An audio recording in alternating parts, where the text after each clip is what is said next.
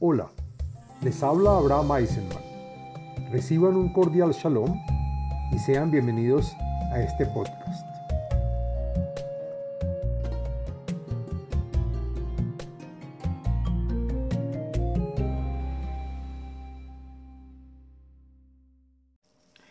Shalom Aleichem. Este podcast pertenece a la serie del tema del libro los Salmos. En este podcast del contenido de los salmos hablaremos del salmo número 66, el cual trae beneficios y es recomendable, entre otros, para expiar faltas y limpiar las penas del alma, para contrarrestar las fuerzas negativas o espíritus endemoniados, para augurar tiempos con prosperidad y otros beneficios más. El Salmo 66 contiene 20 versos y pertenece al segundo libro de los Salmos, al día de la semana martes y al día con fecha 12 del mes. El podcast está dividido en cuatro partes, el contenido del Salmo, la segulota y beneficios del Salmo, las meditaciones del Salmo y la explicación y, y comentarios de cada verso en este. Bueno, hablemos de qué se trata el Salmo número 66. Según el comentarista Sforno, este salmo se dice como profecía al momento que la gente se agrupe y reúna para salir de la diáspora.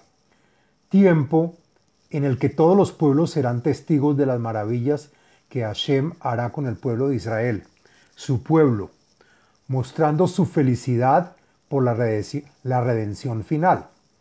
Agrega el comentarista Radak que el pueblo de Israel estará feliz y muy animado por semejante suceso.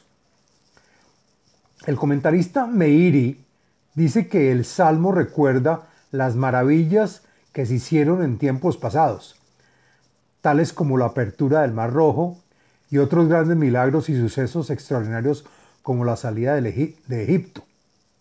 Según el comentarista Eben Yehie, el Salmo lo compuso David después que Hashem dejó descansar al pueblo de Israel y al mismo David de las persecuciones de los enemigos que estaban alrededor.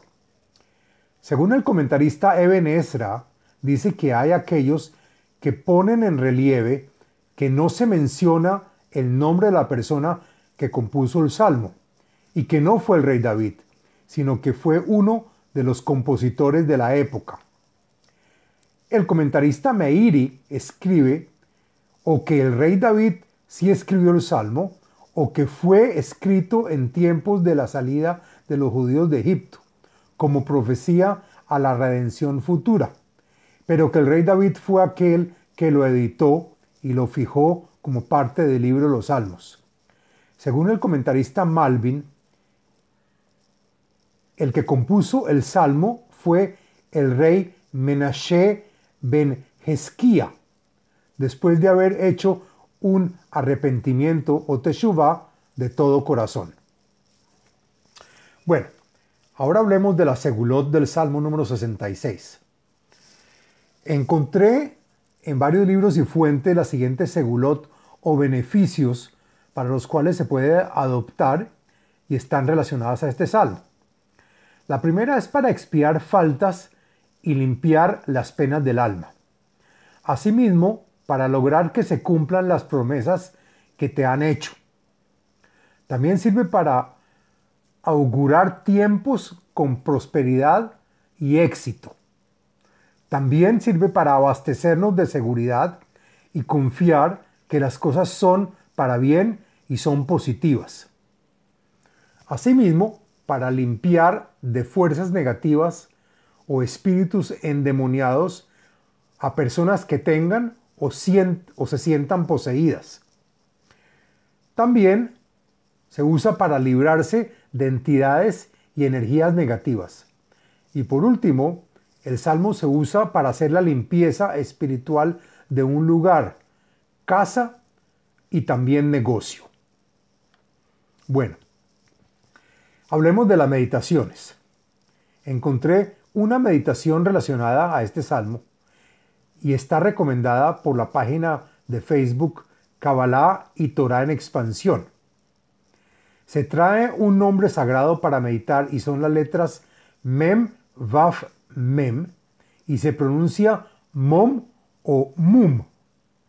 Dice la página que si un hombre o mujer está poseído de Ruach Ra'a, que quiere decir espíritu maligno, que escriba o lea el Salmo 66 o lo consiga grabado en una camea y se la cuelgue en el cuello, luego que extienda sus manos y diga, Oshieino Elohim Kibau Maim Adnefesh, que quiere decir, Sálvame, oh Dios, porque las aguas me han llegado hasta el alma.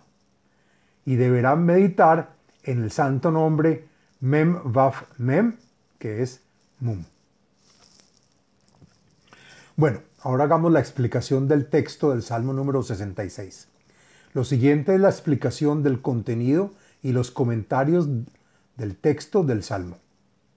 La Menatseach Shir Mismor Hariu Le Elohim Kol Haaretz. El salmo fue escrito para el levita director de los que tocan un instrumento y cantan en el templo sagrado. Salmo escrito por el rey David para ejecutarse con un instrumento musical.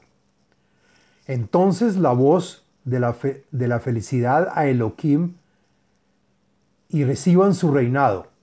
Ustedes todos los habitantes de la tierra, agrega el comentarista Malvin, que es como el sonido que hay cuando se corona un rey. Zambru Hevot Shmo, Simu Havot Tehilató. Cuenten por medio del canto la grandeza y honor de su nombre, después de ver los milagros hechos al pueblo de Israel. Otórguenle el honor y por su gloria merecida por medio del canto. Imbrule Elohim manorama aseja, berofuzeja Yehahashu leja oiveja. Díganle y enaltezcan a Elohim cuán grande y trascendental es su acto de redimir al pueblo de Israel. Y agrega el comentarista Radak, sacarlos de las manos de las naciones grandes y poderosas. Y ahora con su gran ímpetu y fuerza, tus enemigos aparentarán y mentirán como si siempre te hubieran querido y, estimado, como si nunca le hubieran hecho maldades al pueblo de Israel. Los comentaristas Rashi y Eben Ezra dicen que cuando Hashem le muestra al pueblo de Israel con heroísmo, bien sea por su espada o por fenómenos naturales tales como hambruna, los enemigos sienten miedo y alaban a Israel. El comentarista Sforno dice que cuando el pueblo de Israel reina, los enemigos lo van a gloriar.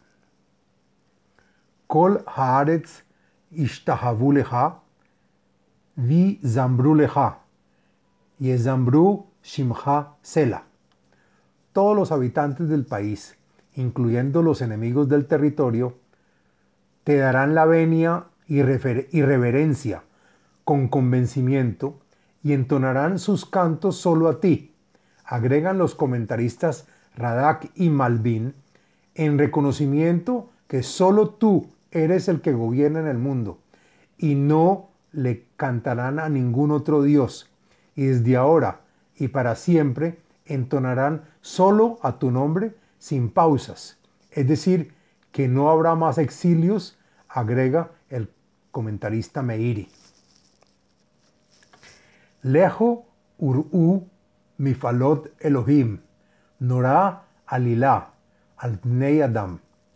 Y todos se dirán uno al otro, vengan y miren las maravillas de Elohim, los actos de Hashem que generan asombro y perplejidad, agregan los comentaristas Radak y Meiri, en todas las criaturas al ver cómo la naturaleza cambia por los hijos de Israel, que son de su importancia. Afach Yam Leyevasha, Banahar Yavru Ragel, Sham Nismeha Bo. Él convierte el mar a continente, refiriéndose al suceso de la apertura del Mar Rojo después de salir de Egipto, y también cuando entraron a la tierra de Israel cruzando a pie el río Jordán. Agrega el comentarista Malvin que sintieron gran felicidad por la misma revelación del, del Todopoderoso y no tanto por haber cruzado el río. Moshel Begvurato Olam, Einaf Bagoim Titzpeina, Hasorerim Al Yarumu Lamo Sela. Y así conocimos que el Todopoderoso gobierna con heroísmo todo el mundo, pues todas las leyes de la naturaleza están supeditadas a Él. Sus ojos observan los actos de los malvados y agrega el comentarista Sforno que se fija cómo castigarlos en este mundo y que desde ahora estos malvados y rebeldes no podrán levantar cabeza nunca más. Barhu Eloheinu, Miyu Kol. Y ahora, cuando se revele el honor del rey Mesías, el resto de las naciones bendecirán a nuestro Dios, el que supervisa y cuida con amor a los hijos de Israel durante todo el tiempo del exilio, y en voz alta harán escuchar su gloria. Hassam Nafshenu Bahaim, Velonatan Lamot Ragleno. Agradezcámosle a Él por posibilitar que nuestra alma esté viva, después de todos los decretos e intentos de eliminarnos, y al no permitir desfallecer nuestros pies frente a los enemigos. Agrega el comentarista Metzudat David que los enemigos deben estar agradecidos que no caímos en sus manos, pues de lo contrario su castigo hubiera sido muchísimo peor de lo planeado. Ki Behantano Elohim Seraftano Kitzraf Kasef. Pues todos los problemas que encontramos en el exilio eran para probar y acreditar nuestra creencia y fe en Elohim. Nos enviaste pruebas con prohibiciones difíciles para purificar nuestras manchas, tal como se depura y refina la plata para sacar sus impurezas. Agrega el comentarista Rashi que las prohibiciones que nos enviaste nos generan el, recapacitar y el arrepentimiento. Ha betano bemetsuda, samta muaka bematneino. Y para salir del exilio nos purificamos, pues nos encerraste y aprisionaste. Los comentaristas Radak y Eben Yehie agregan que hubo lugares donde el pueblo de Israel no podía escapar y que solo por milagro de, por medio de un milagro lo hicieron. También instalaste una cerca de hierro para ni poder pensar en escapar de nuestro encierro. Irkafta enosh le roseinu, banu baesh ubamaim, batotzienu le revaya impusiste sobre nuestras cabezas el mando de los reyes de las naciones. Franqueamos el agua y el fuego, es decir, pasamos por cuantiosos problemas y amenazas, aclarando que tanto el agua como el fuego se usan para purificar y limpiar los objetos. Y después de haber expiado nuestros pecados, nos sacaste con ganancias a la redención. Es decir, todo lo que ocurre es para bien, agregan los comentaristas Radak y Meiri que el estar en la tierra de Israel es la fuente y base del bien y la abundancia. Abo Beiteja Beolot Ashalem Leha Nedarai. Entonces, cuando se reconstruya el templo sagrado, llegaré a tu casa, casa sagrada, a sacrificar, subir ofrendas y dar regalos, y también te pagaré mis promesas que hice. Asher patzu sfatai vediver pi li. Mis labios se abrieron para hablar y mi boca hizo promesas cuando estaba en problemas, aclarando que solo cuando se está en problemas se hacen ofrendas de agradecimiento. alot meihim aele leja, imktoret eilim ese bakar y matudim sela. Y no me conformaré con solo mi obligación. Y agrega el comentarista Eben Yehie, sino que traeré a sacrificio lo mejor, la más fina res, o te haré el sacrificio con los ovejos más gordos y de mejor calidad, junto con el incienso de grandes carneros. Sacrificaré por siempre ganado y chivos como sacrificio por los pecados. Y agrega el comentarista Metzudat David que será para siempre, porque el tercer templo no será destruido nunca. Lehu Shim'u Asapera, Kol Irei Elohim, Asher Asa Lenafshi. Vengan con rapidez para escuchar lo que tengo que, contar, para aquellas naciones del mundo que son temerosas y respetuosas de Elohim, y agrega Rashi que también para los conversos que recibieron a Hashem como su Dios. Les contaré los milagros y maravillas que Hashem hizo frente a mí y por mi alma, que me salvó de las naciones por su gran misericordia. Elaf pi karati, veromam tahat leshoni. Y como por el momento todavía estamos en el exilio, a él con mi boca he llamado para que venga a salvarme, y su grandeza siempre fue bendita por mi lengua, con la que recé y alabé en voz baja. Aven, Imraiti, Beliví, Lo Ishma Adonai. Y si mis oraciones hayan sido solo de palabra, sin intención del corazón, que el Señor no las acepte y las rechace. Ajen, Shama Elohim. Ikshiv Bekol Tefilati. Pero sí fue que mis oraciones fueron de verdad atendidas por Elohim. Escuchó la voz de mi plegaria, pues me auxilió por mi solicitud que hice en voz alta, así ésta no haya sido perfecta. Baruch Elohim Asherlo Jesir Tefilati Vejasdo Meiti. Bendito sea Elohim, que no rechazó mi plegaria a pesar de que tuve pensamientos malos. La recibió con gusto, no la evitó ni la cubrió, sino que sí la aceptó y nos sacará de este exilio.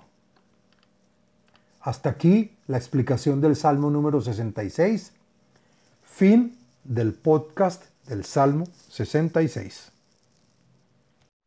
Les habló Abraham Eisenman autor del libro El ADN espiritual, método de iluminación espiritual. Sitio web abrahameisenman.com